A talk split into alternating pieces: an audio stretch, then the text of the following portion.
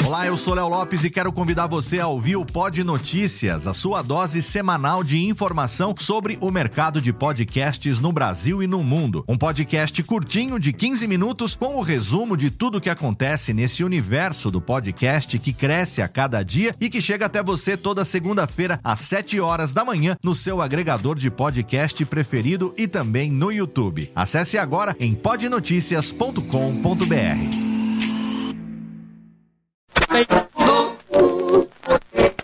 Hoje em dia, todo mundo dá valor à tranquilidade e à segurança. Todo mundo quer o máximo pelo seu dinheiro. Por isso, compare. Conheça o Monza 93 e tudo o que ele oferece. Você vai ver mais uma vez que o Monza está sozinho na sua categoria. Se você olha pela janela e não vê nenhum lago artificial, se o seu quarteirão não é uma super quadra, e se o seu edifício não é um bloco, parabéns, você não mora em Brasília. E é para você que a Folha fez o novo caderno São Paulo. Todos os dias, a mais completa tradução da política e da administração da cidade. Novo Caderno São Paulo, da Folha. Aproveite a promoção de lançamento e assine. Ligue 222-2000. O telefone é de São Paulo. Neste domingo, Firestone na pista para mais uma etapa do Campeonato Brasileiro de Marcas e Pilotos Copa Shell. Roncam os motores e cantam os pneus. Sinta a garra nas curvas. Sinta a velocidade nos retões a mais de 200 km por hora. Abra sua diferença com Firestone. Ele prova na rua o que prova na pista. Firestone, o pneu oficial do campeonato. O mesmo que você encontra em seu revendedor Firestone.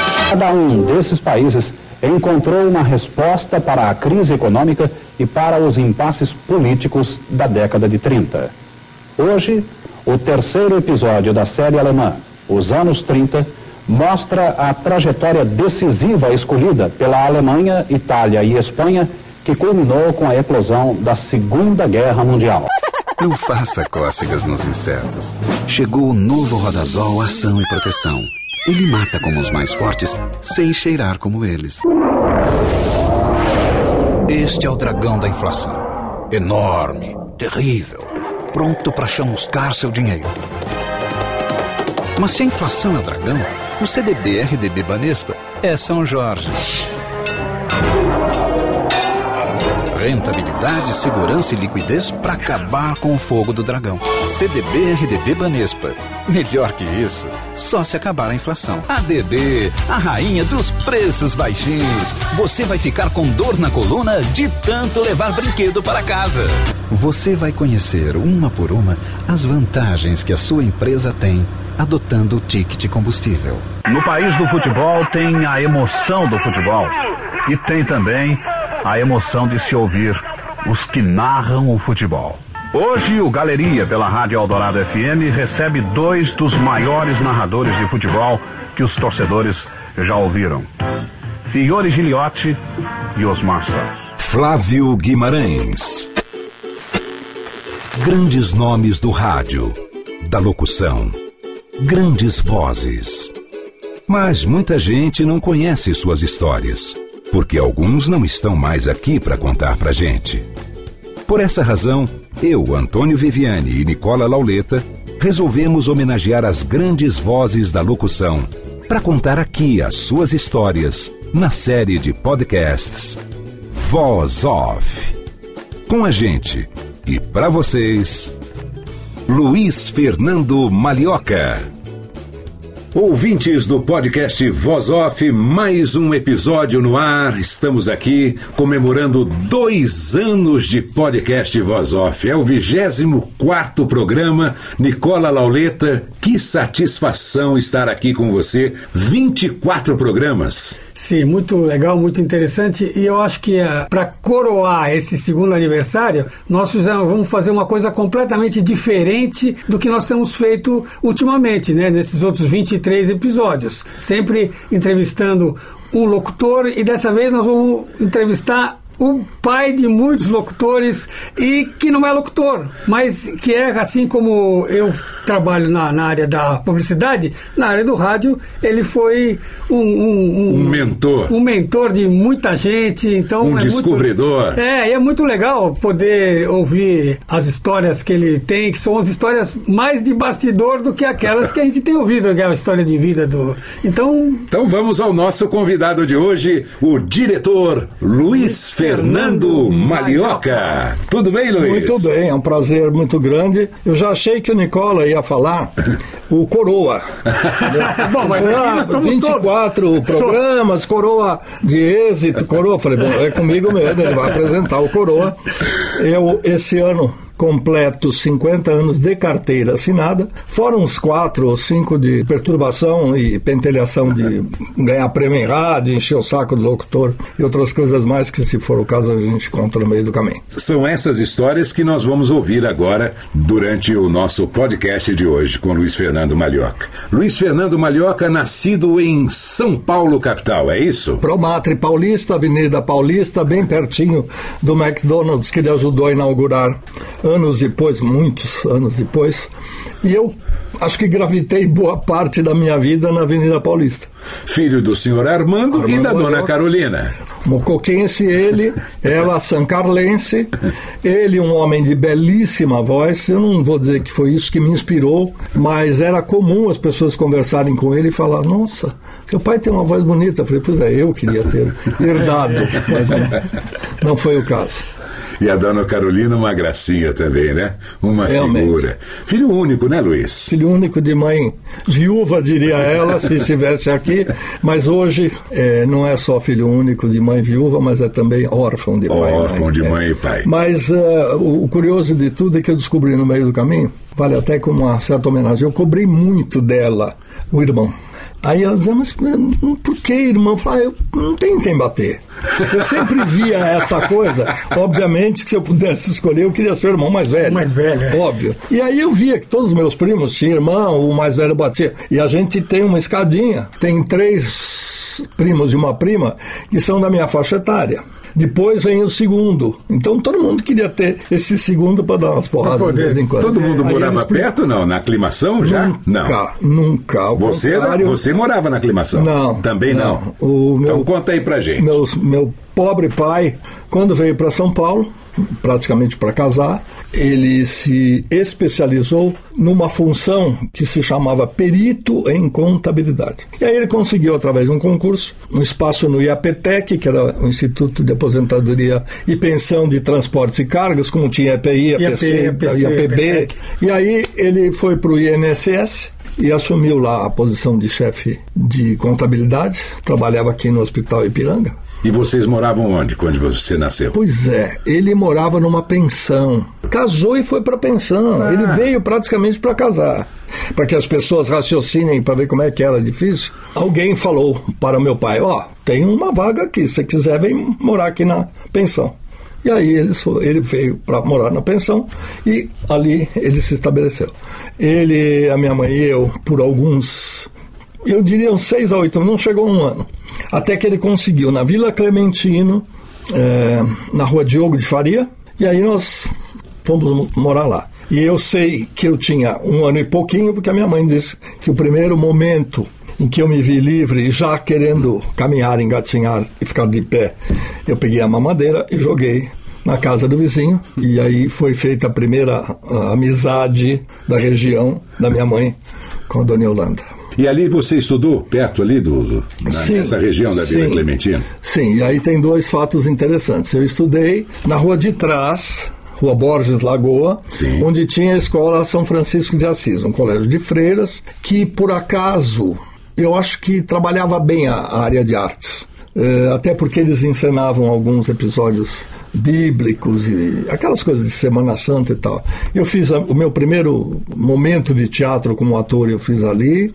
Eu fui chamado três vezes, isso eu não tenho como explicar, para ser o orador e ali, para eh, completar, ali, uma quadra depois, na igreja São Francisco de Assis, pela mão do Frei Felisberto Inhorst, ele convidou alguns jovens para serem apóstolos. E eu virei apóstolo-chefe da equipe. E, então tem essa coisa É, que eu acho mais. lider- o espírito de liderança. Isso que eu ia então. falar. É, não é porque eu era falava bem, eu tinha boa voz e tal. É, Eu acho porque eu devia ser mais metido do que eu sabia que era.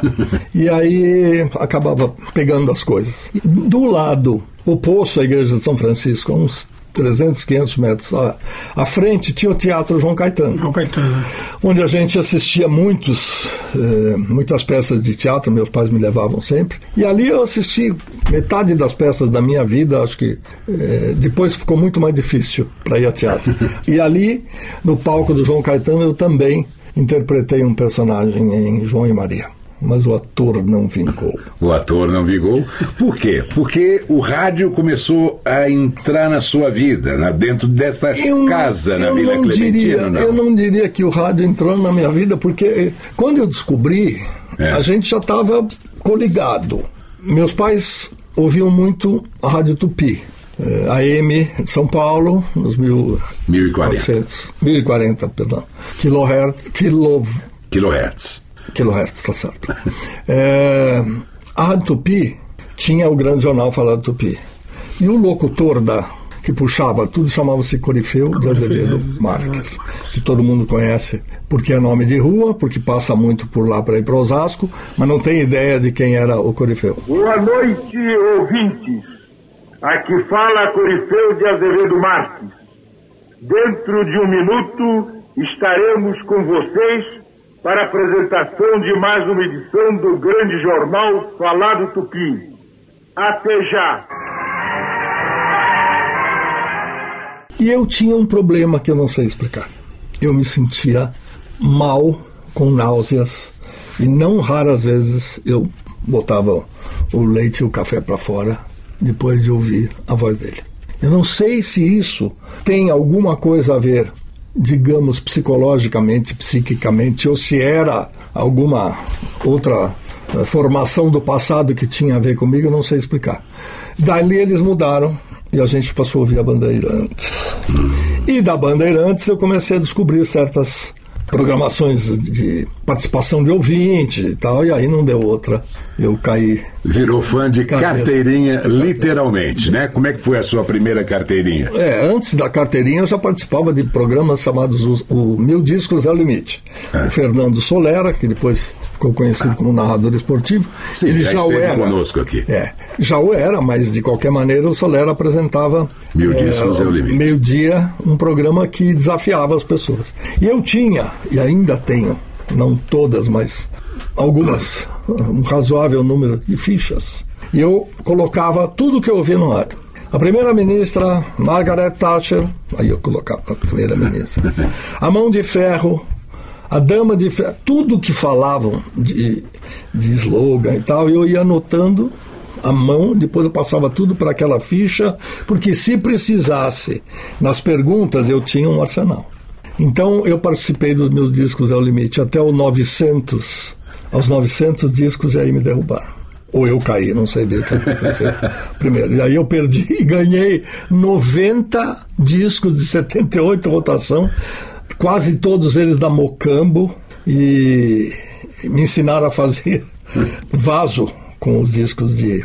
Porque era baquelite aquele baquelite, material. é, é. Então você pondo na água quente, amolecia. é, ele amolecia e tomava o formato que você queria. Aí eu comecei a fazer vaso e dar de presente para as pessoas para aproveitar o.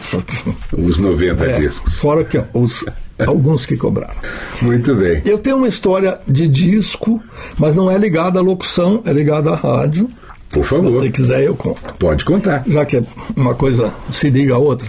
É, meus pais não ouviam só noticiário, obviamente. E a Gazeta, Rádio Gazeta, uma emissora de elite, tinha uma voz belíssima. Marcante, claro, todas elas tinham a voz de um locutor que se sobressaía, ou porque era a voz padrão, ou porque era o apresentador do programa mais conhecido e tal. Esse locutor chamou-se eh, Itá Ferraz. Ele até fazia um comercial muito famoso que tocava quase que o dia inteiro, Lustres Bobadilha. Ganhe dinheiro não perdendo tempo. Maior variedade, estilo moderno e clássico, lustres Bobadilha. Modelos originais, decoração gratuita e pronta entrega, lustres Bobadilha. Tempo é dinheiro. Ganhe dinheiro não perdendo tempo. Visite Lustres Bobadilha, a maior variedade de lustres do Brasil. Lustres Bobadilha facilita os pagamentos. Consolação 2288. Ideias luminosas. Lustres Bobadilha. E aí vai uma parte. Porque era comum nessa época dois locutores lerem o texto nesse formato apelidado de ping-pong. No caso desse spot do Lustres Bobadilha, a gente não descobriu o nome correto do parceiro de ping-pong do Itá Ferraz de Campos, mas pode ser o Elcio de Castro, o Boca de Burro, que também era locutor da Rádio Gazeta na época. Viviane, eu vou te contar uma coisa. Num tempo da minha vida, por incrível que pareça, eu. Isso tem uma explicação, não vou falar agora. É, o uníssono tomava conta da minha vida. Eu achava que era um cara só. Eu sei que eles não conseguiam fazer, é, como eu comecei a fazer na Rádio Cidade, o mesmo locutor contracenar consigo e tudo mais. Não vou dizer que eu sou pioneiro, mas eu comecei a resolver isso com o Bob. Fiz uma série de testes e a gente fez algumas coisas nesse sentido por causa da, do speed dele. Mas é, eu acho que o Itá Ferraz era a voz 2. É, era aquele timbre mais metálico, um pouquinho mais agudo do que o primeiro. Não sei te dizer quem é que contracenava com ele. E a música que tocava no fundo, e aí vem a, a história do verme, da picada, não sei o que, que foi isso chamava-se Starlight Roof Waltz, com George Mellacrino. E eu falei pro meu pai que eu queria aquele disco. Naquele tempo a gente custou, ligou pra discoteca para saber, aí falaram, ó, Starlight Roof Waltz. Escreve do jeito que acha que é e depois vai comprar. E ele comprou. Eu ouvi umas cinco vezes em casa. Não tem coisa mais gostosa para um pentelho que gosta de música do jeito que eu gostava. Não é música para tocar no rádio. Eu gostava daquilo que ninguém prestava atenção, que era a música do fundo do comercial, que era a música que abria o programa. Não sei porquê ou é um Os arranjos das músicas, né? Porque normalmente todo mundo só fica ligado, talvez, na voz do cantor, no, na letra. É. Você gostava de ver o todo da Sim, música, e ver os detalhes. Digo mais, eu nunca me liguei em letra. Isso é uma confissão que eu faço. Agora, tem várias confissões que eu farei ao longo dos próximos 10 anos, mas uma delas é exatamente essa. Se você. Ó, Máscara Negra eu sei quase que inteira, parabéns a você pique-pique. e depois que saiu o primeiro disco dos Beatles pela EMI Odeon, com aquela capa plastificada com o encarte, que não era encarte, ele vinha atrás, impresso, e aí eu já tinha uma bandinha de rock, eu passei a cantar músicas lendo. Mas eu não guardava, eu não decorava. Por quê? Porque a voz, para mim, era um registro como se fosse um instrumento de solo. Eu gostava exatamente do que disse Antônio Viviani era o todo.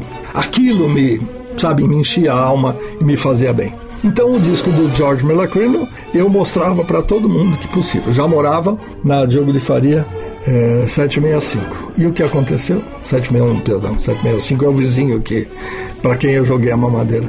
E aí o que ocorreu?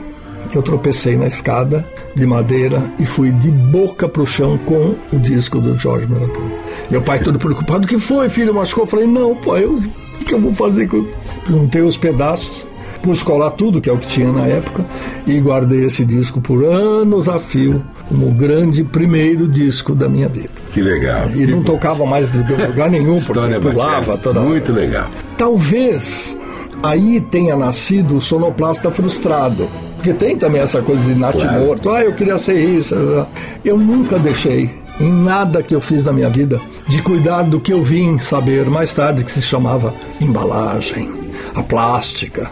Eu gostava de embelezar o que eu fazia. E para mim, sem a música, sem o fundo musical, sem aquelas coisinhas que depois inventaram no meio do caminho, isso aqui é vinheta, isso aqui é passagem, isso aqui é. Depois você fica sabendo que, que nome tem, que nome não tem e tal. Que bom. Aí você continuou a sua infância maravilhosa, depois foi parar na Rua União. Não. Ainda não? Demorou muito? Muito. É. Demorou muito. E vou, vou te dizer, aliás, você tem parte de razão. Você está falando da União 75. Eu tive uma passagem eh, um pouco curta na Rua da União 92. Certo. Que foi lá que meu pai conseguiu um aluguel um pouquinho mais barato que a, a Rua Diogo de eh, Faria. Diogo de Faria estava aumentando muito. Bom, ali, só para resumir e finalizar, o aspecto Vila Clementina. Ali eu fiz teatro, fiz alguns trabalhos, não são profissionais, mas eram trabalhos de escola que tinham ligação com a artística. Assim que eu me formei, eu não precisei fazer admissão, porque acho que Passou o direto. curso era bom, é. Eu já entrei no Liceu Pasteur, que era o colégio mais próximo, e meu pai o escolheu por proximidade, não por outro motivo, que era caro a beça. E ali veio, graças a Deus e ao meu ouvido, a possibilidade de ter o francês como base. A minha segunda língua sempre foi o francês, muito mais do que o inglês. O inglês eu aprendi aos trancos e barrancos ao, longo da vida, depois eh, estudando e depois morando lá indo para os Estados Unidos. Daí, quando eu fui para a Rua da União 92, eu comecei a, eu não diria inventar, mas eu comecei a querer diversificar. Meu pai, ele tinha um grande amigo, o professor Nilo de Magalhães Ribeiro, e numa dessas conversas ele falou, o, eh, era Armandinho era o apelido, e eles falavam Dindinho. Dindinho, eu estou abrindo um curso noturno aqui no Colégio Estadual e Escola Normal Nossa Senhora da Penha. E o professor Nilo queria que o Colégio Estadual, que era uma coisa, Escola Normal, que era outra coisa, tudo junto, fosse um instituto de educação. E aí ele chamou meu pai, tinha nada a ver uma coisa com outra, mas meu pai montou o curso noturno para ele. E aí meu pai chegou para mim e falou: Eu pago o colégio, o Liceu Pasteur para você com sacrifício, você sabe disso. Ele tra trabalhava em três lugares, mas eu tenho uma outra possibilidade. Você não é obrigado. Você não pode não parar no meio do caminho.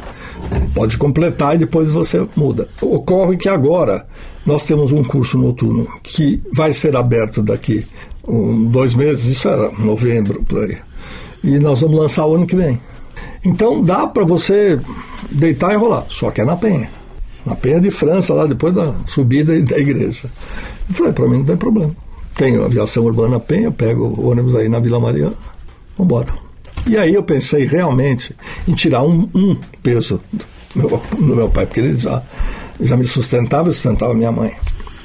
Então eu larguei o Liceu Pasteur no terceiro ano e fui para Penha. Quando eu cheguei lá, tinha centro acadêmico. E aí eu falei, por que, que a gente não faz? Eu tinha uma turminha de trabalho, fazer trabalho. Por que, que a gente não faz uma coisa diferente do que faz o centro acadêmico? O que fazia o centro acadêmico? Um jornal chamado O Fofoqueiro, que era mimeografado. Aí eu falei para os meus colegas, "Eh, que tal a gente fazer alguma coisa gravada? Pô, legal. Vamos fazer um programa de rádio, tá? Mas como é que faz? Bom, eu vou atrás. E aí ficou a ideia meio que na base do embrião. Sim. Passando férias em Aguaí, num período desse de férias, o Lucas, namorado da minha prima, ele foi pregar no culto e quando ele voltou, ele foi dar um beijo na namorada dele. Era domingo. Aí o Lucas chegou e tal, falou: Vou deixar isso aqui aqui. Olha para mim, quase na entrada. Do... Eu só vou dar um beijo na sua tia. Na... Eu olhei aquele negócio, achei tão interessante. Era algo retangular, é, comprido, tinha aqui uns 8, 10 centímetros no máximo, e subia até aqui. Aqui tinha um negócio de plástico, uma tampa. Você abria essa tampa, tinha duas rolinhas, duas eh, bolinhas ou dois carretéis com um- uma fita marrom que passava aqui. Aí quando ele voltou, eu falei, Lucas, o que, que é isso aí? Ele falou, isso é um gravador. A gente comprou eh, de uma loja que faz importação lá em São Paulo e tal. Mas o que, que faz esse negócio aí? Ele falou, vou te mostrar. Eu faço culto na igreja. Eu faço apresentação. Não sou pastor, mas eu faço apresentação. E eu gosto de ter uma música de fundo. Bateu sem querer ali pertinho, na trave.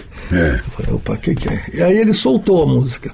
Era Exodus, tema do filme de Morton Gold, do mesmo nome. This land is mine, God gave this land. Pois é. Quando eu vi aquilo, aquela grandiosidade, aquele coral, sabe? Parecia que eu estava diante de uma, de uma tela panorâmica e tal. E falei, mas e aí? Ele falou, aí fica tocando lá no fundo. E isso me empolga. Eu falo legal. Eu falei, pô, bacana. Não deu outra. Cheguei em São Paulo depois das férias, falei, pai, eu quero um negócio daquele que toca no fundo e pau e tal, tal. Nós fomos a, ao mapping, não conseguimos encontrar e fomos a Mesbla do lado.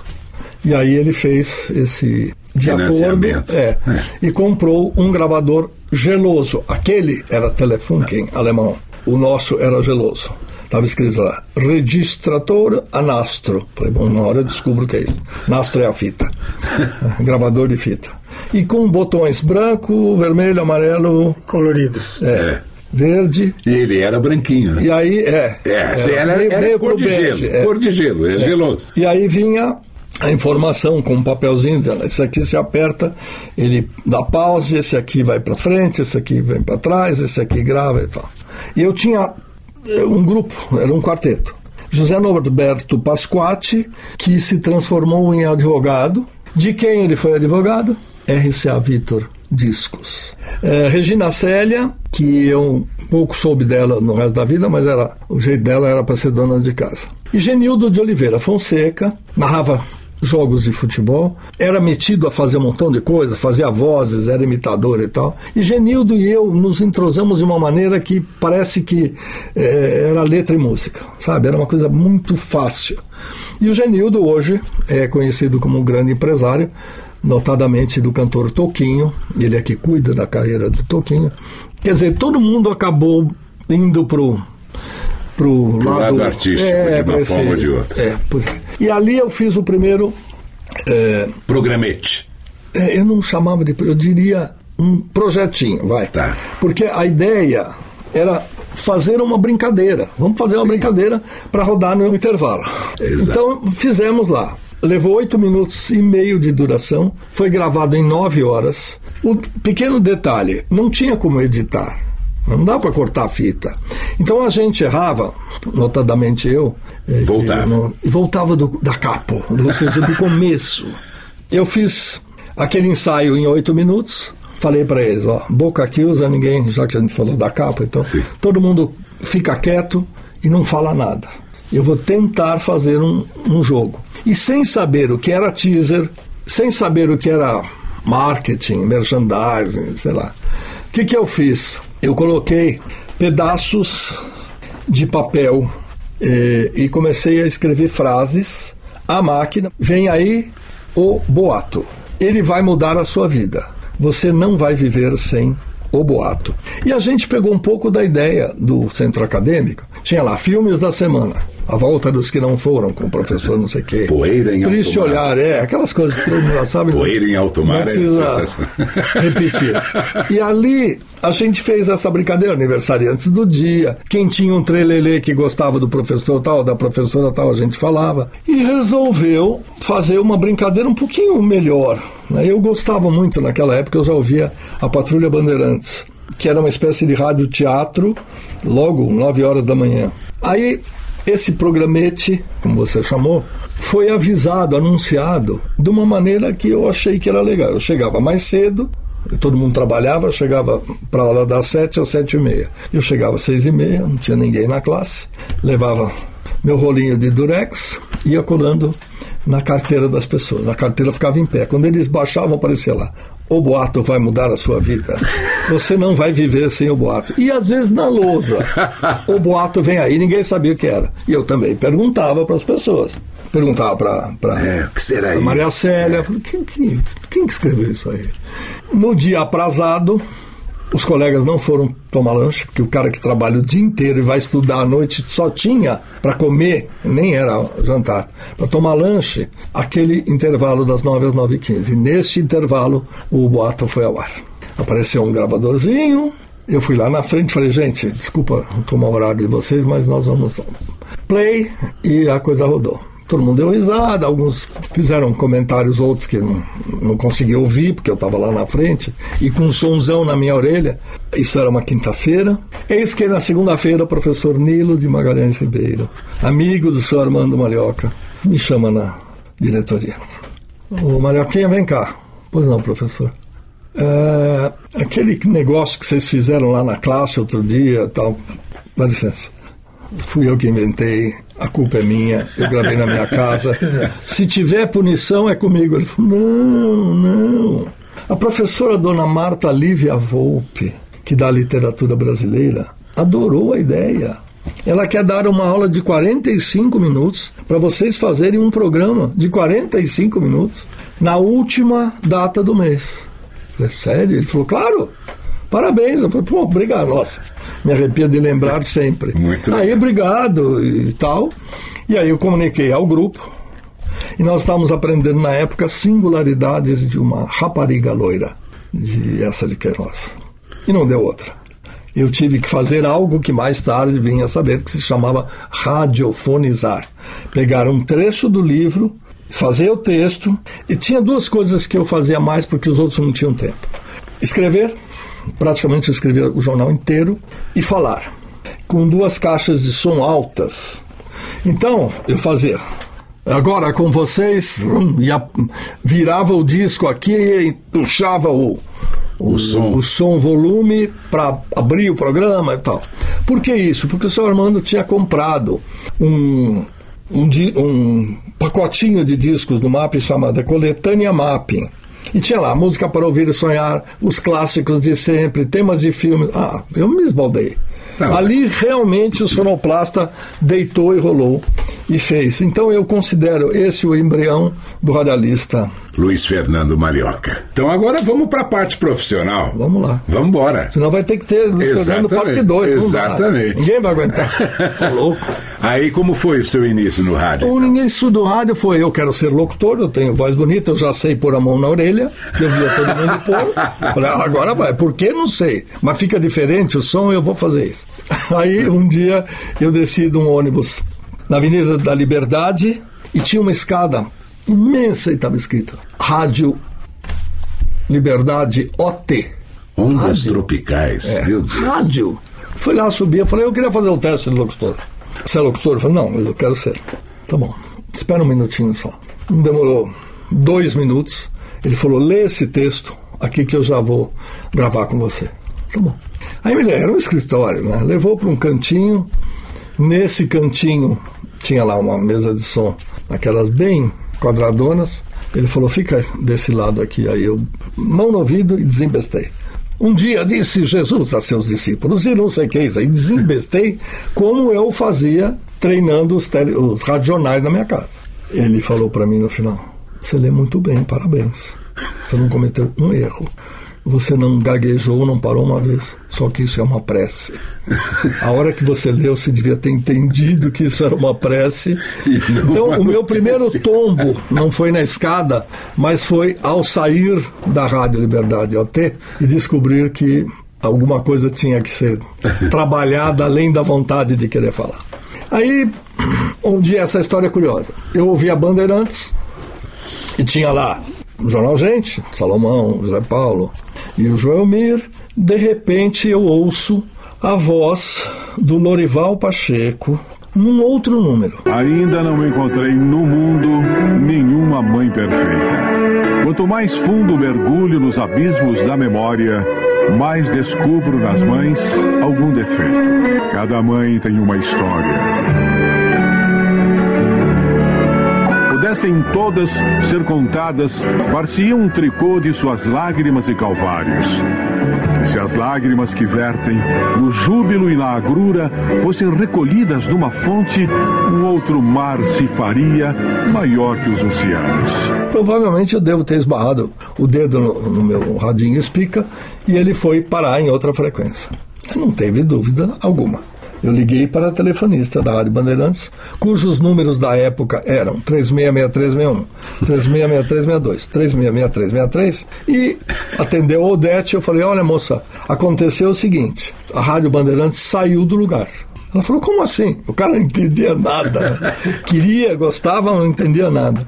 Eu não entendi. Ele falou: ó, tá, os caras da Bandeirantes estão falando no outro número. Aqui é perto do 14 no meu rádio. Ela falou: não, não. Eu falei: mas a Bandeirantes é no 8, entre 8 e 9. Aí ele falou, ela falou assim: você está ouvindo uma rádio com irmã da Bandeirantes. Aí entendi menos ainda. Com irmã, nem sabia que rádio tinha filho, casado, essas coisas. Pô, com irmã. E aí ela falou: chama-se Rádio América. Alguns dos apresentadores fazem programa lá. Aí eu fiquei. Fiquei lá e ele apresentava Lorival Pacheco, também de saudosíssima memória, Responda se puder. Ah, comigo mesmo. Já tinha aquela ideia que eu contei antes das fichinhas do meu disco Zé o Limite. Aí aproveitava e comecei. Eu comecei a ganhar prêmio, ganhar prêmio. E um dia eu falei para o seu Lorival: Posso falar com o senhor fora do ar? Ele falou: Claro, nunca ninguém falou isso. E eu disse a ele: Desculpa, o senhor todo dia manda abraço para Pinheiros, fala que mora em Pinheiros. Hoje o senhor começou a falar na Vila Mariana, aconteceu alguma coisa? Ele falou: É, estou me mudando para a rua Dona Inácia Show, 462. Eu falei: Nossa, atrás da minha casa. Ah, vai lá tomar um café. Para quê? Eu fui tomar um café, ele não estava, eu falei, o seu Lorival mandou vir aqui tomar um café. Dona Lúcia, de saudosíssima memória, ficou muito amiga Quantos minha. anos você tinha nessa época, Luiz? 16, 15, que legal. 17, é. não, não, 17 não tinha, tá. 16. 16. Uhum. E aí, a Dona Lúcia falou, entra, senta aqui. Tinha duas crianças, uma pequenininha, que já estava andando, tal, que era o Ricardinho, e o Eduardo, que ela brincava muito, ela falava, balança o pumpa. Aí ela empurrava o carrinho e ele dava risada tal. Era um bebê praticamente de colo. Enquanto ela falou, eu vou fazer um café para você. Ah, pois não.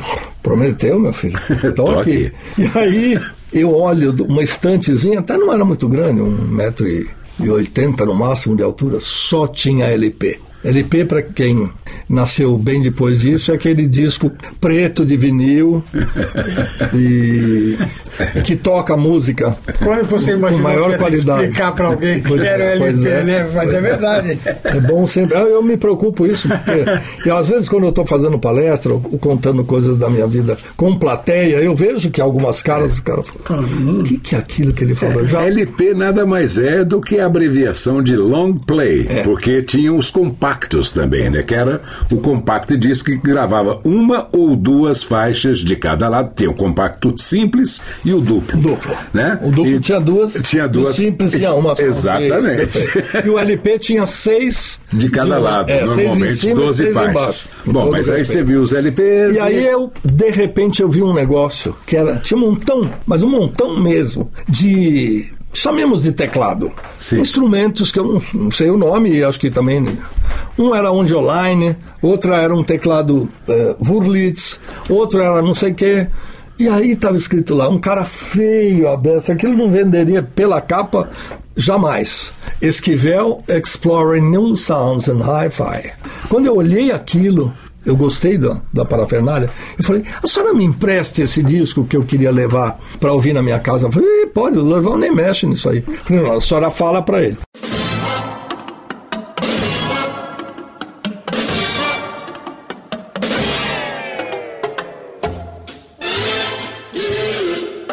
Seja, minha primeira visita à casa de Lorival Pacheco foi, foi sem Lorival e com Dona Lúcia Pacheco, com outro Pacheco e as duas crianças. Foi praticamente um intruso. Chegou, exigiu o café e ainda levou o disco. levou o disco.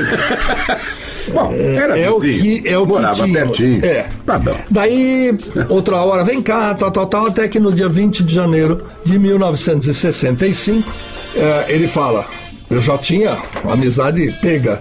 Ele falou, ó, Luizão, é, nós vamos ter o aniversário do Rio de Janeiro. Oh, legal.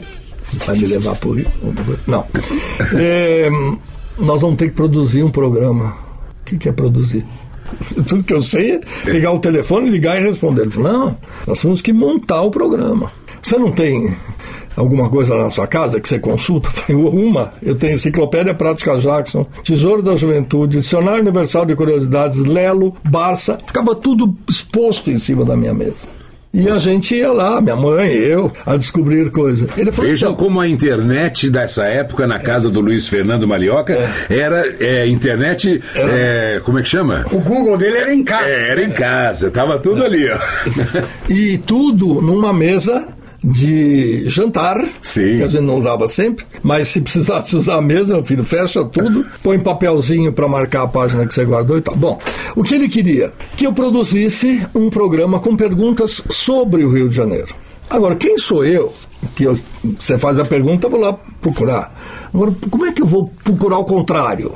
A resposta que eu é. não tenho para uma pergunta que eu tenho que produzir. E a, o medo, a preocupação maior. E se eu errar? Se o cara contestar, quando ele fazia, já tinha. Um cara respondia X, o outro falou, não, porque de acordo com a Enciclopédia Prática Jackson, a Barça diz. Ixi, acontecia essas coisas.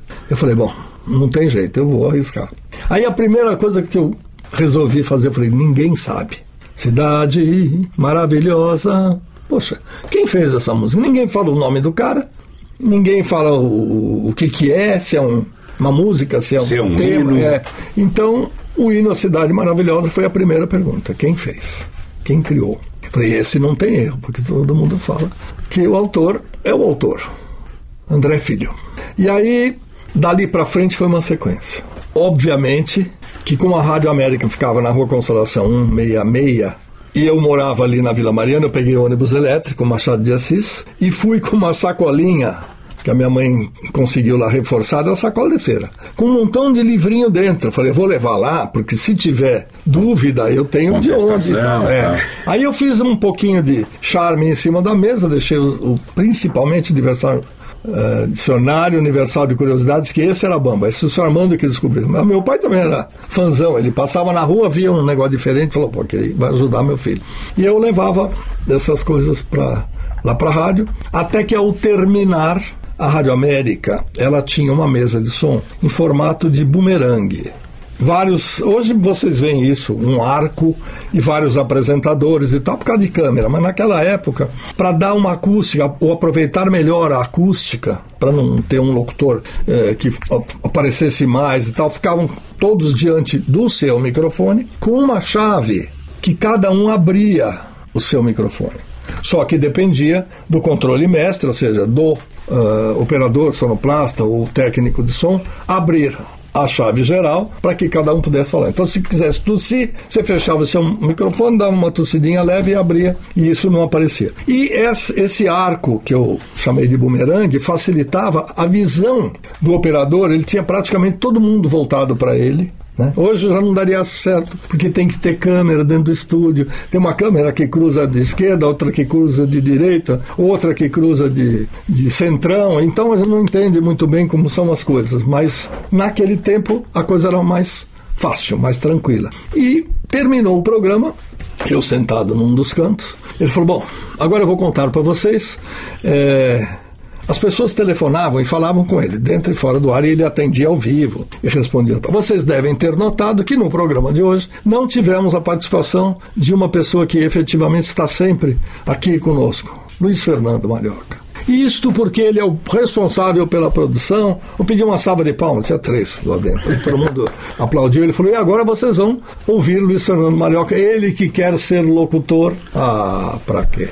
O Gogó não procedeu, não saiu uma fala, eu não saiu, eu consegui abrir a chavinha. Foi tudo que eu consegui. E aí ele, para arrematar, falou: Ô Luiz, que vexame é esse? Você quer ser locutor e não tem coragem de falar? Não sai, estou emocionado. E só. E assim foi a minha estreia ao microfone ao vivo. o resto era telefone. Entendeu? Você percebe que é tudo muito ao revés, né? Tudo ao contrário. E aí, eh, Fiquei amigo, falei que eu queria ser locutor. Ele falou: Você não tem voz grossa, desista. eu vou te mostrar um teste, e não sei o que, não sei o que lá. E aí tinha lá uh, o, o Viscount da presidência, não, era o Viscount. Então tinha umas coisas, umas pegadinhas que eles colocavam exatamente para o cara tropeçar. Eu falei, então tá bom, né? Não sirvo para nada. Tá bom, então sirvo para nada. E coloquei o rabo no meio das pernas e fiquei quieto na minha, curtindo minhas músicas, meus disquinhos. Esqueci de falar, mas é importante. Aquele disco do Esquivel, hoje tem na, no YouTube, pode lá. Esquivel é com S, é um maestro latino maravilhoso. Exploring New Sounds in Hi-Fi. Ali estavam os principais temas comerciais que todas as emissoras usavam para abertura, para prefixo. A hora que eu descobri isso, ferrou. Aí nasceu, eh, ou, ou pelo menos desabrochou o sujeito que procurou no resto da vida fazer a sua embalagem, o seu cuidado especial com a produção e não só botar uma voz e um fundo a de música. Plástica, a tudo. Plástica. É, a plástica a é plástica. a palavra ideal para é, para a gente resumir o que Luiz Fernando Malioca fez durante sua vida profissional. Que começou finalmente quando, Luiz? A você, partir desse você momento. Você chama carteira assinada? Carteira assinada no rádio. 15 de novembro de 1969, vamos fazer 50 anos, na TV Cultura foi na TV Cultura, porque o doutor José Bonifácio Coutinho Nogueira, presidente da Fundação Padre Anchieta, foi com o professor de matemática Oswaldo San Jorge e Dona Nelly de Camargo, que felizmente está viva, nos levou a um estúdio de televisão falou: olha, eu estou trazendo aqui os expoentes da TV Cultura, os diretores maiores e tal, tal, tal. E ele pediu que nós selecionássemos, nós professores, nós fizemos um trio e selecionamos os melhores alunos com melhores trabalhos. Então eu vou apresentar cinco trabalhos para eles. Ninguém entendeu. Uhum. E, e o, o Zé Bonifácio também não tinha feito discurso, a gente não sabia o que era. Aí passou lá no monitorzinho, de 21 polegadas, o programa do A, do B, do C, do D. E foram escolhidos é, Murilo Marques Belezia, que era do meu time de colegas que faziam as produções, Maria Helena é, Renó Nunes, não, Renó, não era casada, é, Luiz Fernando Malhoca e, bom, enfim, Maria Célia de Castro Sacramento. E, e depois Marcelo Amadei Barbellini. Esses cinco tiveram uma peneirada, ficaram três. Esses três, eu incluído, ganharam o direito de serem assistente de produção não remunerado na TV Cultura. Aí todo mundo, oh, que legal, tá aí o, doutor Bonifácio, hoje seria o estagiário. Mas aí o seu Zé Bonifácio, doutor José Bonifácio, fez a sua apresentação, falou, ah, nós estamos dando a chance, a oportunidade de três alunos daqui irem conhecer o trabalho e tal. A gente começou como assistente de produção foi, foi nessa data, vai. Eu comecei no dia 17. No dia 19, apareceu um senhor que eu já conhecia da faculdade, chamado João Walter Sampaio Smoka, que era conhecido como Walter Sampaio, diretor de vários telejornais e várias emissoras, e falou: Olha, nós fizemos um sorteio aqui para escolher assistentes e eu escolhi o Mandioca. Mandioca é demais. Aí eu já não entendi nada. Por quê? Mas com o passar do tempo eu descobri essa coisa do, do escravizário que é. liga, faz, vai, vai, vai. Eu acabei produzindo programas, acabei fazendo uma série de coisas. Um belo dia, um divulgador de discos levou junto com os discos que ele levava. Ele sabia que eu gostava de música. Ele falou: oh, tô te trazendo um pacotinho de um negócio que eu não sei o que é. Veio no malote, ninguém sabe o que fazer. Você tem chance aí, tá na televisão e tal. E aí o, o nosso querido e considerado divulgador foi embora, falou: semana que vem eu venho aí. Falei: tá bom. Requisitei a sala de projeção, pedi para o projecionista vir e comecei a assistir aqueles rolinhos de filmes, 100, 150 peças. Aí tinham lá Ten Years of Music, Carol King, era tudo e a Odeon, obviamente. Eu comecei a ver, falei, pô, que legal bonito, colorido, tudo muito novidade, né? TV a cores tinha acabado de, de nascer. O videotape, idem. Mas aquilo era filme. Portanto, film clip. Clipar é o recortar é. e o filme era destacado do todo. Aí tinha lá Sean Phillips, o cara que tocava com dois braços de guitarra, ou uma guitarra de dois braços. O que, que é isso aí? Rita Coolidge, que tinha um sucesso chamado My Crew. E, por fim, um ídolo de algumas gerações, que já não era menino, chamado Joe Cocker, e que abre esse filme clipe, ou seja, um, um show que ele fez em algum eh, teatro, algum auditório, eles cortaram e na hora de cortar tiraram o apresentador e ele abre, não tinha claquete, não tinha nada. Ele abre batendo o dedo no, no microfone e fala: Shall be a letter. Aí ele para, fica um escurão e aí vem de leve o teclado para ele começar a cantar e essa música matou todo mundo. O que, que eu fiz? Eu juntei esses pedaços de filme com algo que eu aprendi na minha faculdade de comunicação, que foi a ECA, e fiz um apanhado de nomes. Então, Carol King, eu fiz as letras, C-A-R-O-L-E e tal, e, e embolei. Aí comecei a filmar, chamado tabletop essa filmagem.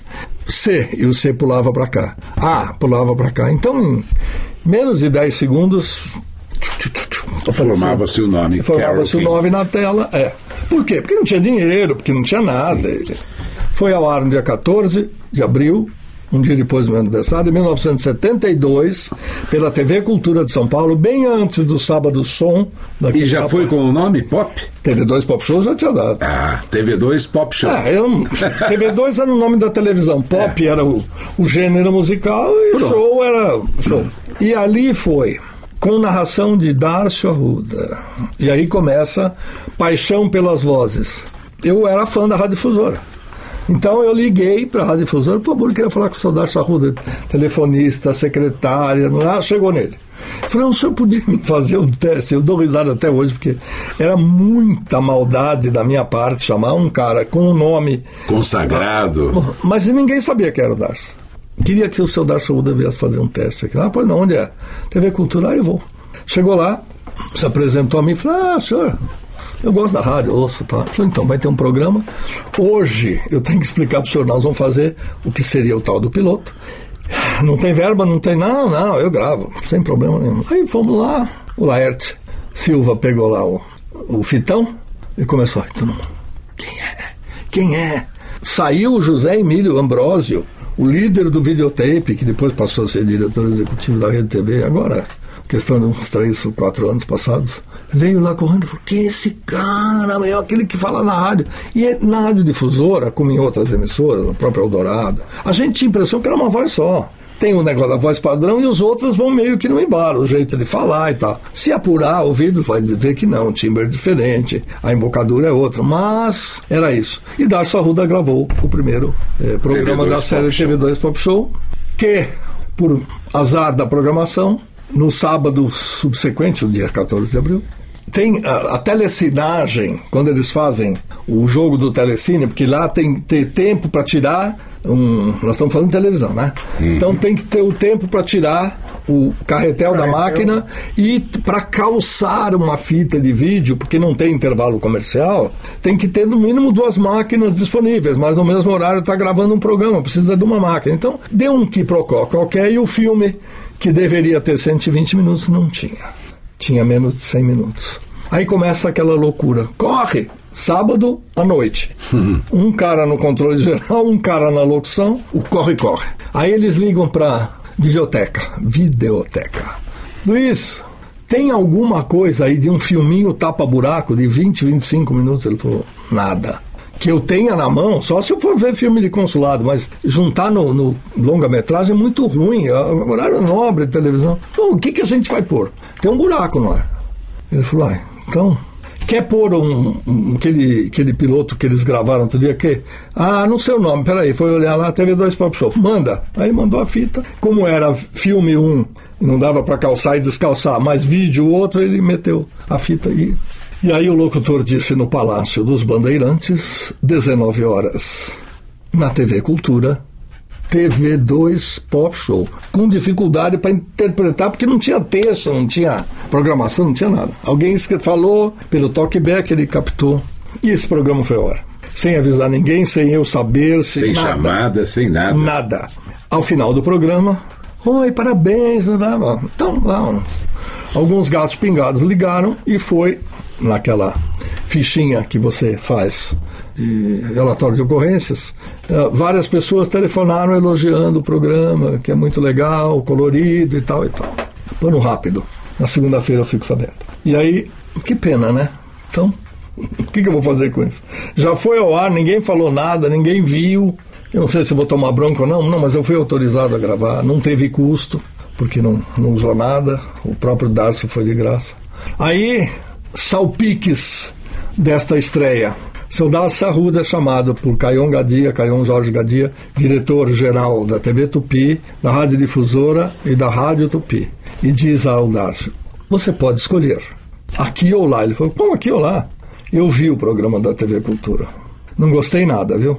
Ou você faz televisão aqui, ele falou: ah, eu trabalho na rádio.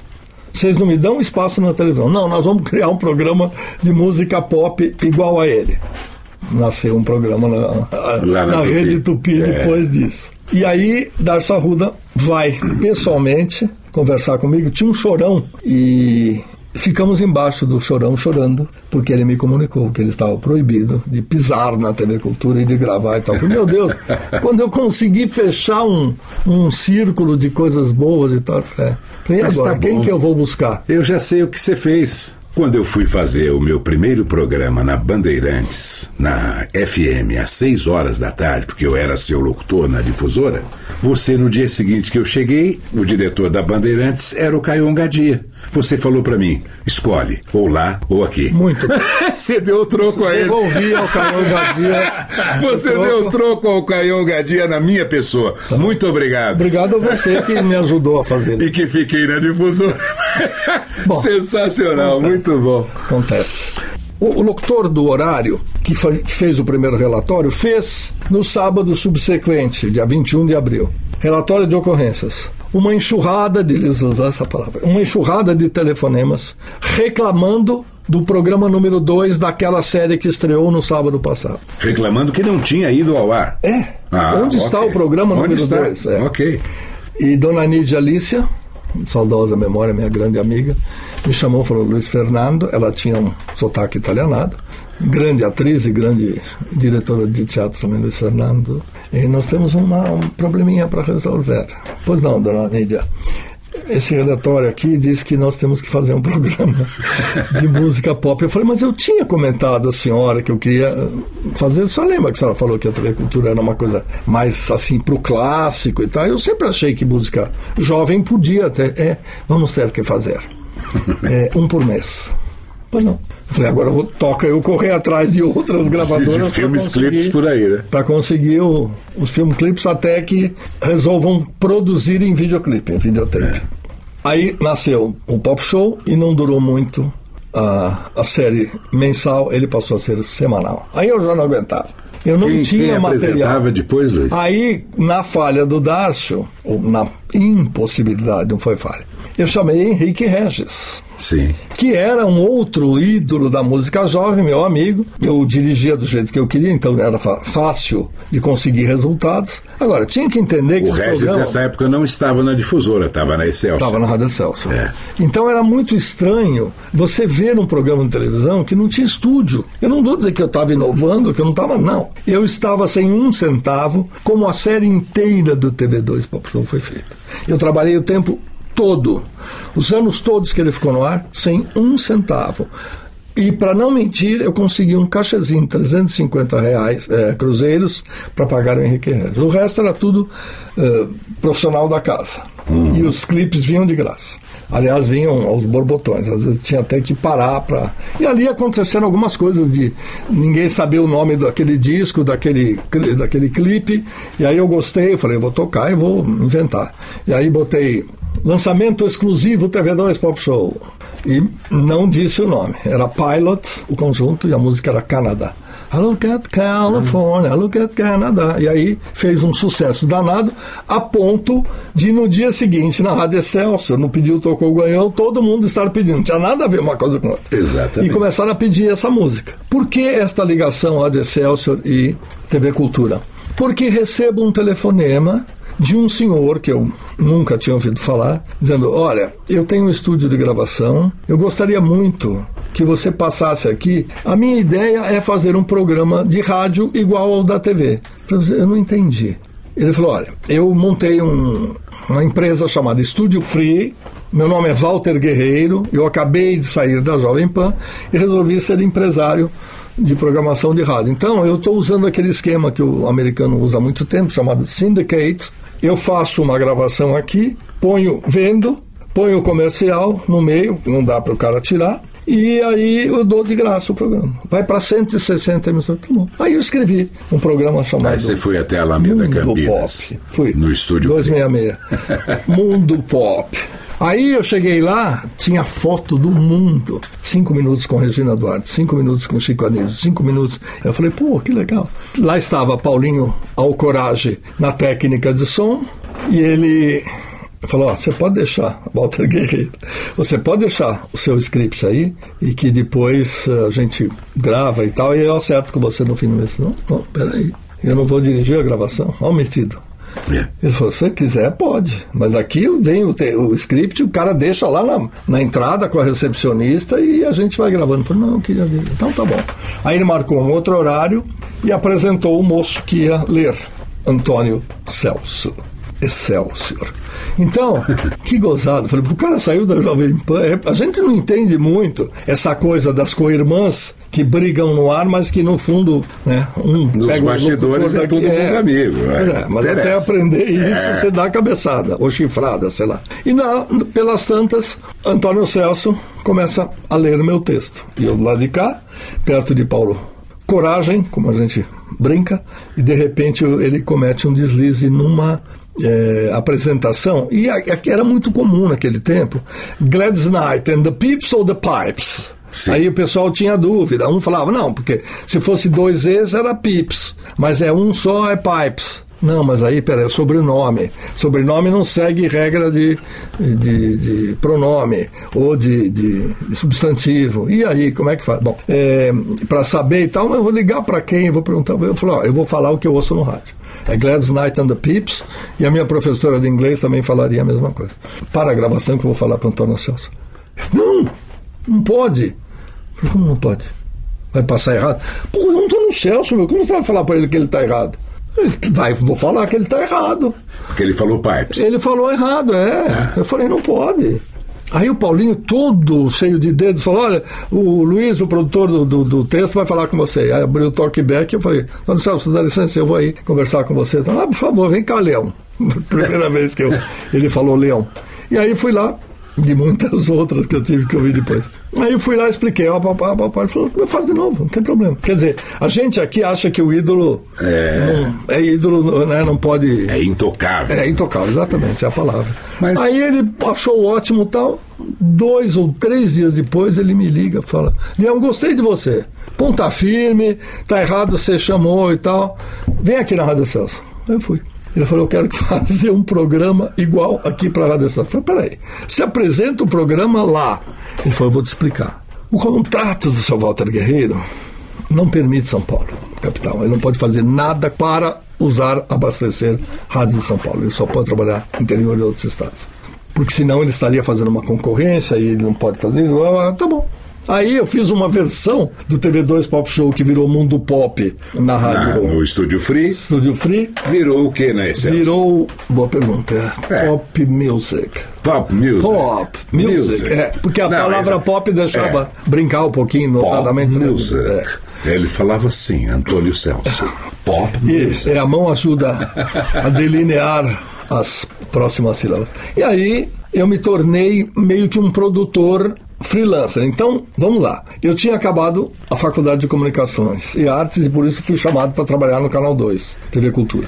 Então, eu era produtor da TV Cultura, produtor do Estúdio Free, produtor do Estúdio Free e produtor da Excelsior. Não. Da Rádio Excelsior. Não. Eu era professor da ECA. Ah, porque sim. estava começando uma outra geração, quer dizer, depois dos formados, vinha uma nova geração que era. Porque quando eu estudei, não tinha primeiro ano.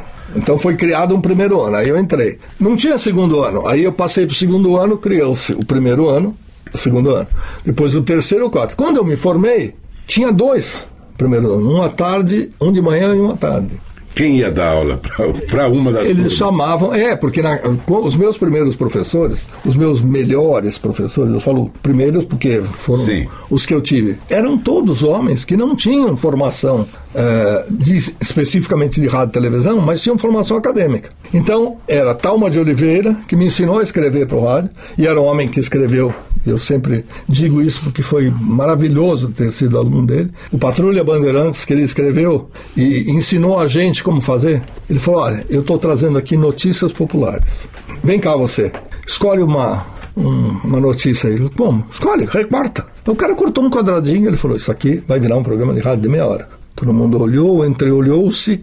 Ele falou: ó, vou ler para vocês.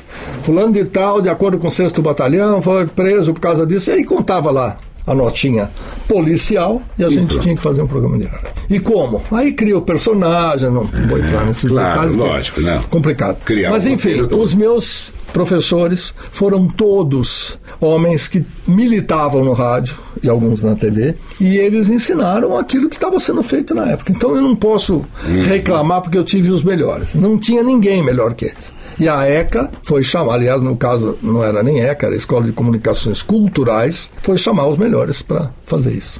Mas aí você foi efetivado na Excelsior. Ah, quando o seu Marco Antônio Galvão, chefe da discoteca, eh, criou um pequeno problema que eu até hoje não sei exatamente porquê, mas era uma coisa que já vinha vindo eh, de desentendimento, surgiu uma vaga, chefe da discoteca. E olhe lá, quem vai para essa vaga?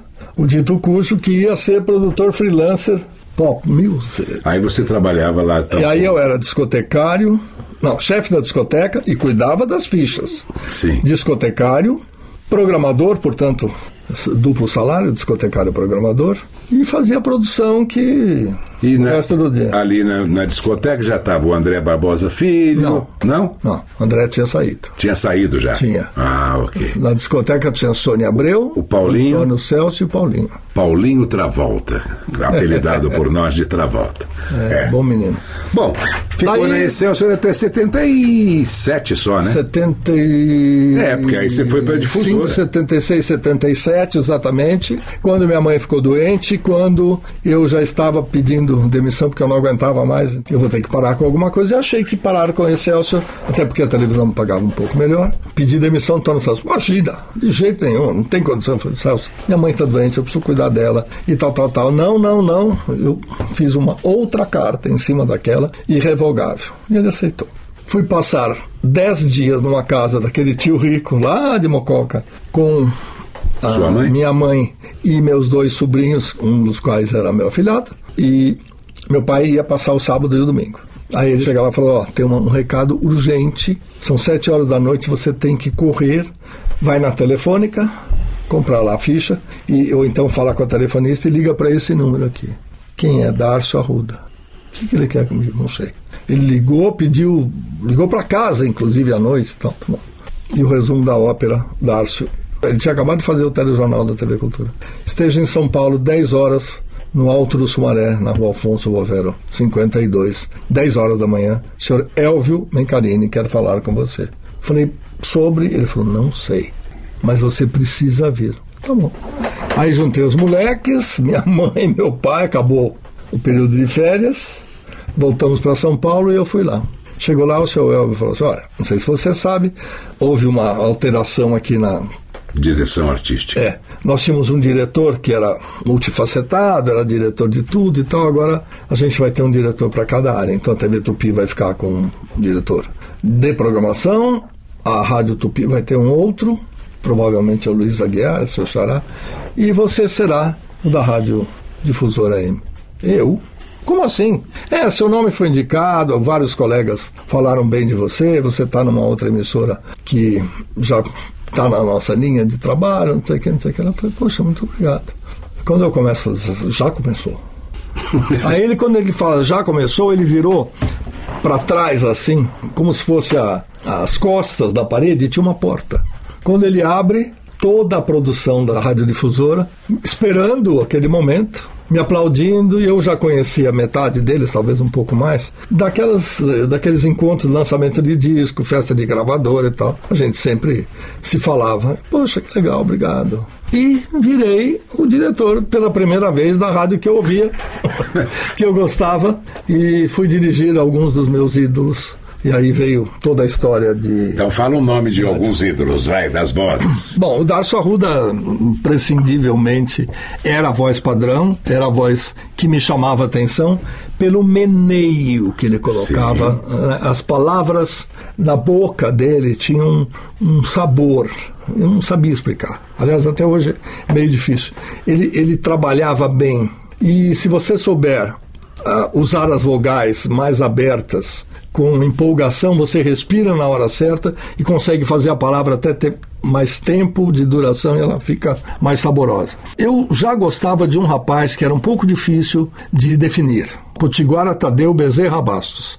Era conhecido como Potiguara Bastos tinha seu Luiz Carlos Araújo de saudosa memória, um homem de voz deliciosa, gostosa. Sabe, era uma voz assim, leve. Difícil você dizer que um cara é, simples como ele tinha toda aquela sapiência ao conversar com as pessoas e tudo mais. Tinha o Uh, Geracino Carneiro da Cunha Neto fazia a programação da noite. Você levou o Wellington, tirou o Wellington da, da Excelso, levou ele para lá. É, eu fiz algumas misturas, até porque algumas pessoas eh, iam terminando a sua jornada, porque já tinham 10 anos, 15 anos com o Caion e tal. E foram saindo e eu fui substituindo. Então, convidei Antônio Viviane, que tem uma outra história, ele não foi convidado para trabalhar na Rádio Excel, na Rádio Difusora, porque com esta voz tonitroante ele não cabia. E era capaz até de, de estourar a caixa de som quando abrisse a boca para falar difusora ou coisa que o vale. Então, eu liguei para o meu colega e xará da Rádio Tupi e falei: olha, tem mais um Antônio para apresentar o grande jornal Fala de Tupi já tinha quatro Antônios, seria é, o atravessamos a sala, acho que quem, quem era a secretária na época, eu não sei, porque a sua sala era Aí. de um lado, tinha a secretária a sala do meio e a outra sala era é. do Luiz Aguiar. Atravessamos ali a sala da secretária e você me apresentou para o Luiz Aguiar. É, ele falou, vou fazer um, vou fazer um teste, Isso. deixa aí, e colocou o rapaz no ar eu ouvi algumas vezes, até porque é difícil você ouvir a, a, concorrência, a rádio em que você trabalha, que você tem que ouvir mais do que. E eventualmente uma outra rádio que não faz parte é. do jogo. Bom, Luiz, saindo da difusora, depois você foi para Jovem Pan.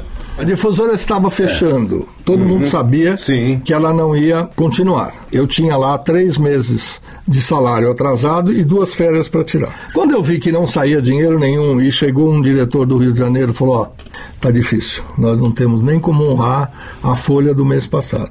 Eu falei: então faz o seguinte, paga office boy, operador, locutor nessa ordem e deixa o meu para o fim eu me viro, eu tenho outro emprego e tal, mas tem que pagar o pessoal que, que vive disso, só disso. Alguns dias depois, saí dali e fui trabalhar na rede LEC. Sim. Criei um grupo chamado CPM, Criação, Produção e Marketing. Chamei Lélio Márcio Teixeira, que já era meu amigo e meu assessor na Rádio Difusora. Chamamos Celina Silva, filha de Walter Silva, o pica-pau. E Celina Silva também viria a ser, algum tempo depois, menos de um ano, a secretária particular de Elis Regina. Não, ok, então a LC eh, foi, teve seu período de glória. A LC fabricava, entre aspas, eh, músicas, programas, programetes, aberturas para as emissoras que faziam parte do grupo LC. Quando chegou no segundo mês e meio, o seu Carlos Colesante, um dos diretores, falou: Luiz, nós vamos fechar alguns departamentos, não estamos conseguindo pagar e as emissoras também não. Nós vamos fechar o departamento seu, que é mais novo e não tem 90 dias, portanto, contrato de experiência, tal, tal, tal. Mal sabia ele que um dia antes eu tinha recebido uma ligação do Tutinha pedindo para subir. Sobe aqui. Ele falou: Ó, oh, seguinte, eu estou abrindo um FM e eu vou montar um, esquema aqui, tal, tal, tal, eu queria que você viesse para cá fazer. Uhum. Você vem coordenar os caras aí. O pau eu assumi o FM da PAN no dia 12 de outubro de 81. Ele tinha entrado no ar, o FM mais vivo de São Paulo, no dia 25 de setembro, alguns dias antes, dia do rádio, e tinha estreado uma programação com boa parte dos locutores que eram da Rádio Cidade, que foram transferidos para lá. Fiquei quatro anos, quando a Rádio Cidade me chamou pela terceira vez.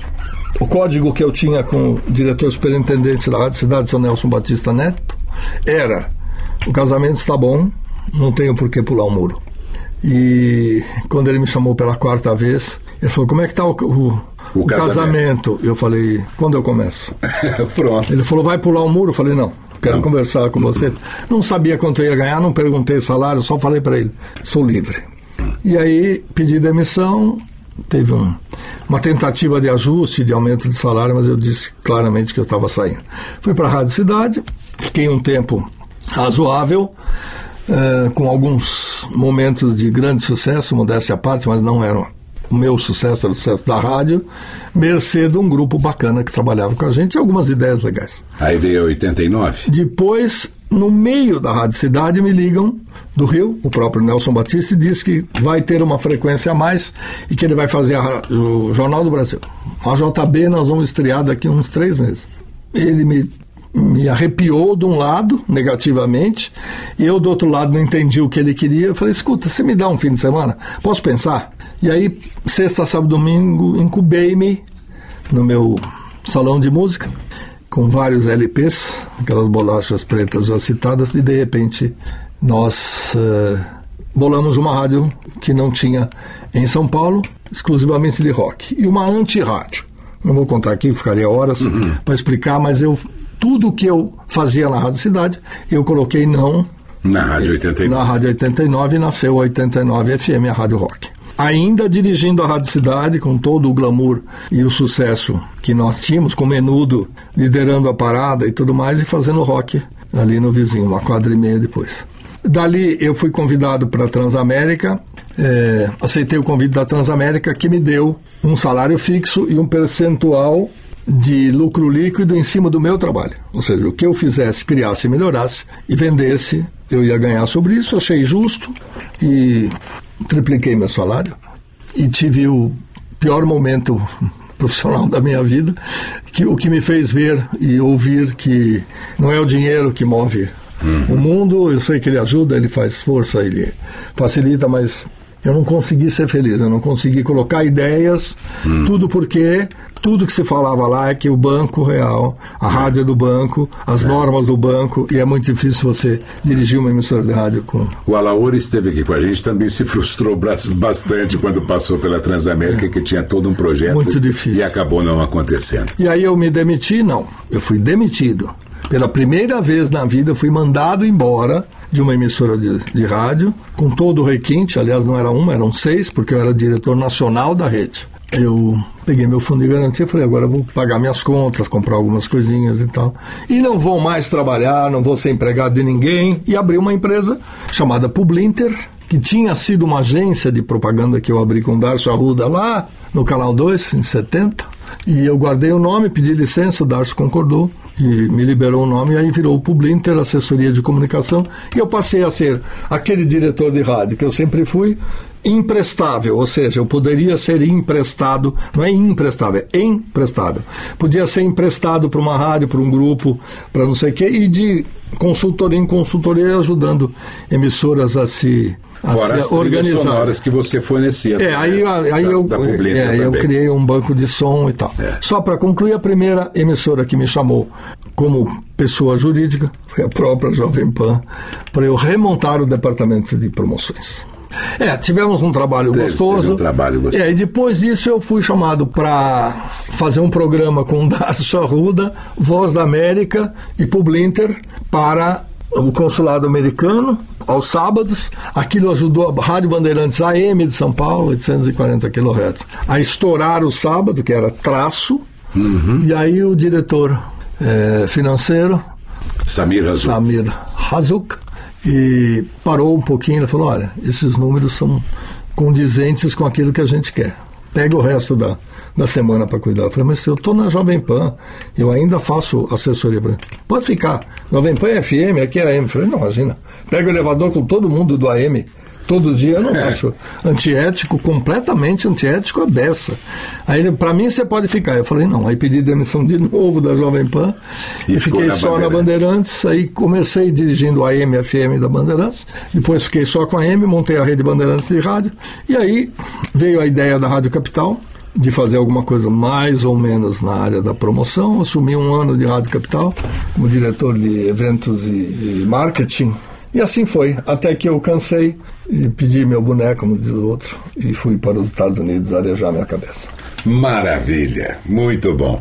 Bom, nos Estados Unidos, Luiz ficou muitos anos, depois voltou para o Brasil e continua com a Publinter, como ele acabou de dizer aqui, oferecendo os seus serviços como estrategista, como produtor, e como, como apaixonado por um rádio, apaixonado e por rádio e por vozes também, né, Luiz? Totalmente. Ah, que maravilha. As vozes são o conteúdo de tudo.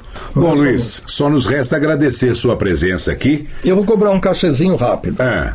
No Facebook, Luiz Fernando Malhoca, Luiz com Z, Malhoca com dois Cs, a cada três, quatro dias eu estou contando a história dos 50 anos da minha vida profissional. Perfeito. Com mais detalhes do que a gente tem tempo aqui, com fotografias. Aqui ainda nós não temos essa opção por enquanto. e aí, agradeço o convite para fazer parte do podcast. É, não sou uma voz, mas eu juro para você para vocês, que eu sou apaixonado por elas. Ah, que ótimo. Maravilha. Nicola, com você.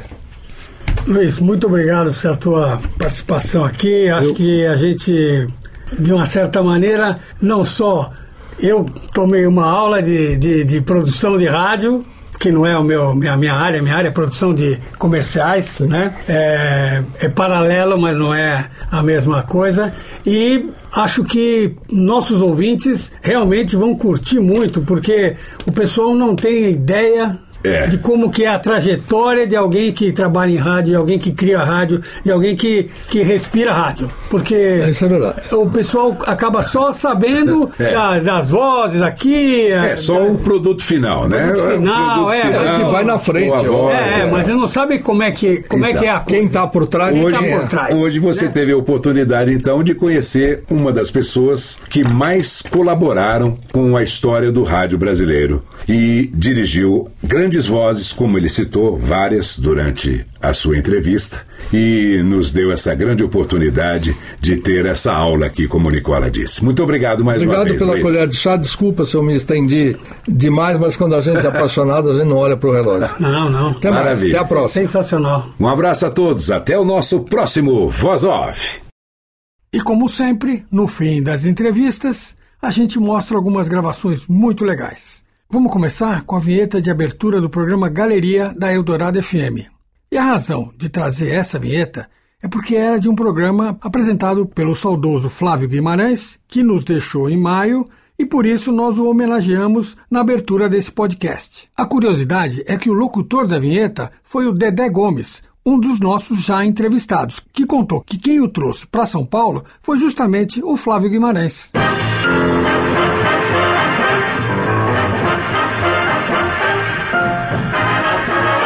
Galeria. A palavra. O charme.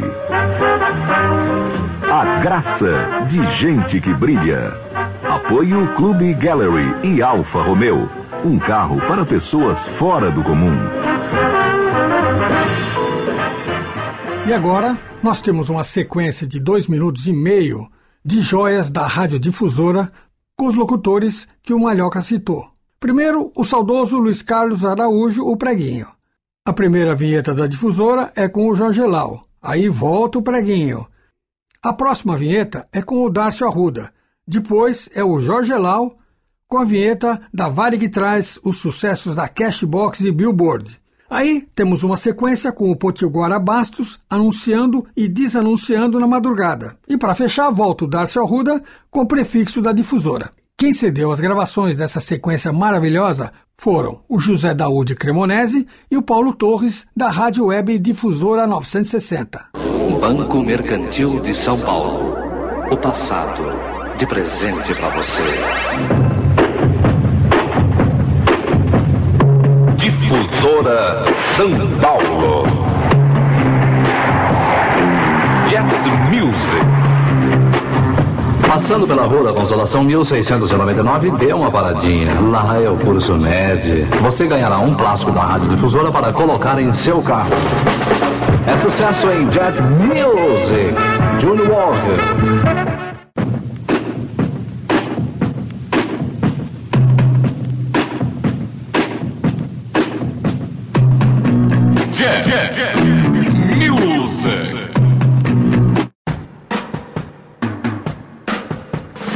A Varig traz, com exclusividade, e a Rádio Difusora apresentam sucessos da Cashbox e Billboard.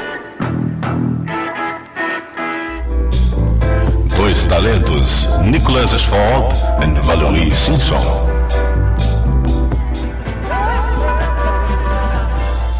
Nicholas Ashford and Valerie Simpson, have you ever tried it?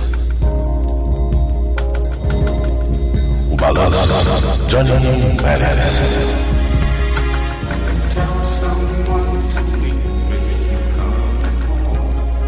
Johnny Maris, I'm coming home. Luiz Melodia. Luiz Melodia, salve linda canção sem esperança. Bill Haley.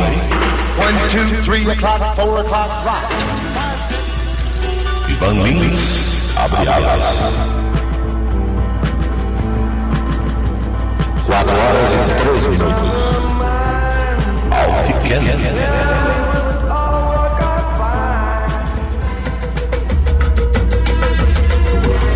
Eduardo Ludim, desperdício.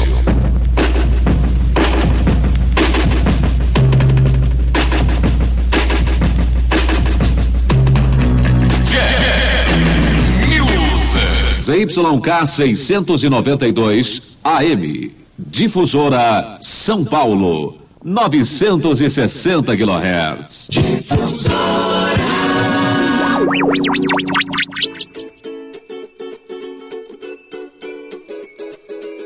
Este foi mais um podcast da série Voz Off. Criação, produção e gravação: Antônio Viviane e Nicola Lauleta. Trilha musical: Alexandre Monari. Gravado no Ecos Studios em 2019.